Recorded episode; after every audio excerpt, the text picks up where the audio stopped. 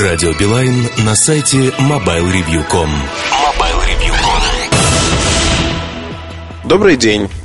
И с вами снова Радио Билайн.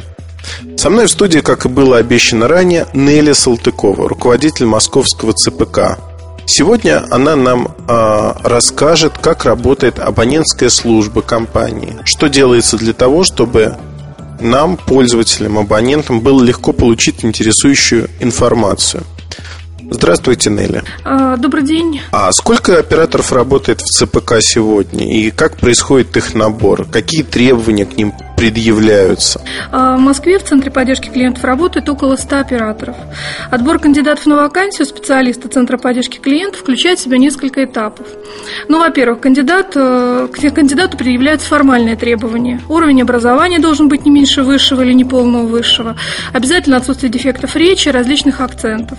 Во-вторых, потенциальный кандидат должен уметь слушать человека, уметь правильно говорить, правильно доносить информацию, так, чтобы это было понятно клиенту. Ну и, конечно, очень важно желание помогать людям.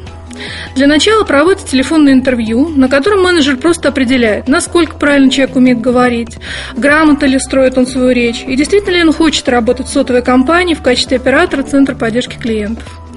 После этого кандидаты приглашаются на небольшую презентацию собеседования, им рассказывают о компании, о центре поддержки клиентов, проводится небольшая ролевая игра «Абонент-оператор», где кандидату дают возможность почувствовать, какие ситуации могут возникать и какие вопросы могут задавать абоненты. Конечно, никто не требует от кандидата заучивать тарифные расценки или команды для подключения услуг. Важно только то, насколько находчив человек и э, как он будет выходить из сложных ситуаций. Затем проводится индивидуальное интервью, и в случае, если кандидат устраивает компанию, что немаловажно, компания устраивает кандидата, начинается процесс обучения нового сотрудника. Вот меня беспокоит, а ведется запись звонков? Если да, то зачем, с какими целями? Что э, нужно сделать, чтобы мне, как клиенту, получить запись своего разговора с оператором? Ну, вот, например, если э, я, как абонент или другой абонент считает, что ему предоставили недостоверную информацию. Э, но в компании не осуществляется тотальная запись всех звонков клиентов. А звонки записываются выборочно с целью последующего обучения операторов или же с целью проведения различного рода анализов. Ну, например, насколько та или иная услуга воспринимается клиентами. Связано это с тем, что у нас нет потребности в обращении к архивной записи клиентов. Нет и, в принципе, на мой взгляд, и быть не должно. Обычно запись, оказывается, нужна только для того, чтобы клиент мог доказать, что он был прав. Но поскольку политика лояльности такого отношения к клиентам не предполагает, все вопросы, в том числе и связанные со списанием денежных средств, например, решаются в индивидуальном порядке в интересах клиента, независимо от того, кто виноват в конкретном инциденте. Оператор, допустивший ошибку, или понявший его неправильно клиент. А оператор должен профессионально разбираться в теме? Насколько глубоко он должен ее понимать? Ну, э, клиент, он может получить информацию по любому вопросу, начиная от стоимости СМС в различных странах мира, заканчивая адресами платежных платежных терминалов. Однако, безусловно, заучить абсолютно все данные не в состоянии даже самый опытный оператор. А, у нас достаточно часто меняется и стоимость различных услуг, появляются новые тарифные планы и новые услуги. Поэтому, когда оператор предлагает вам подождать на линии несколько секунд, он обращается за помощью к системе тематических подсказок или информационной системе, в которой собрана вся необходимая информация. Но у вас наверняка есть интересные истории звонков абонентов. Вообще, как часто в службу поддержки обращаются с бестолковыми вопросами или просто там ошибаются телефоном, обращаются не по адресу? Ну, как правило, обращения связаны с необычными ситуациями, в которые попадают клиенты. И им просто нужна помощь. Позвонил молодой человек, он спешил на свидание к своей девушке и по глупому стечению обстоятельств застрял в лифте в ее же подъезде. А, к сожалению, вызов диспетчера тоже не работал. На балансе у клиента не было денег. И, соответственно, он был в панике. Он не мог позвать на помощь, он не мог предупредить свою девушку. Он позвонил 0611, объяснил ситуацию. Оператор, используя услугу доверительный платеж, пополнил баланс номера клиента клиента. Через некоторое время абонент перезвонил повторно и поблагодарил за оказанную помощь.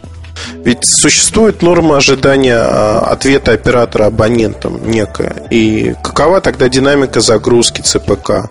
Какая вероятность э, дозвониться до службы поддержки не быстро, когда это время минимально или максимально?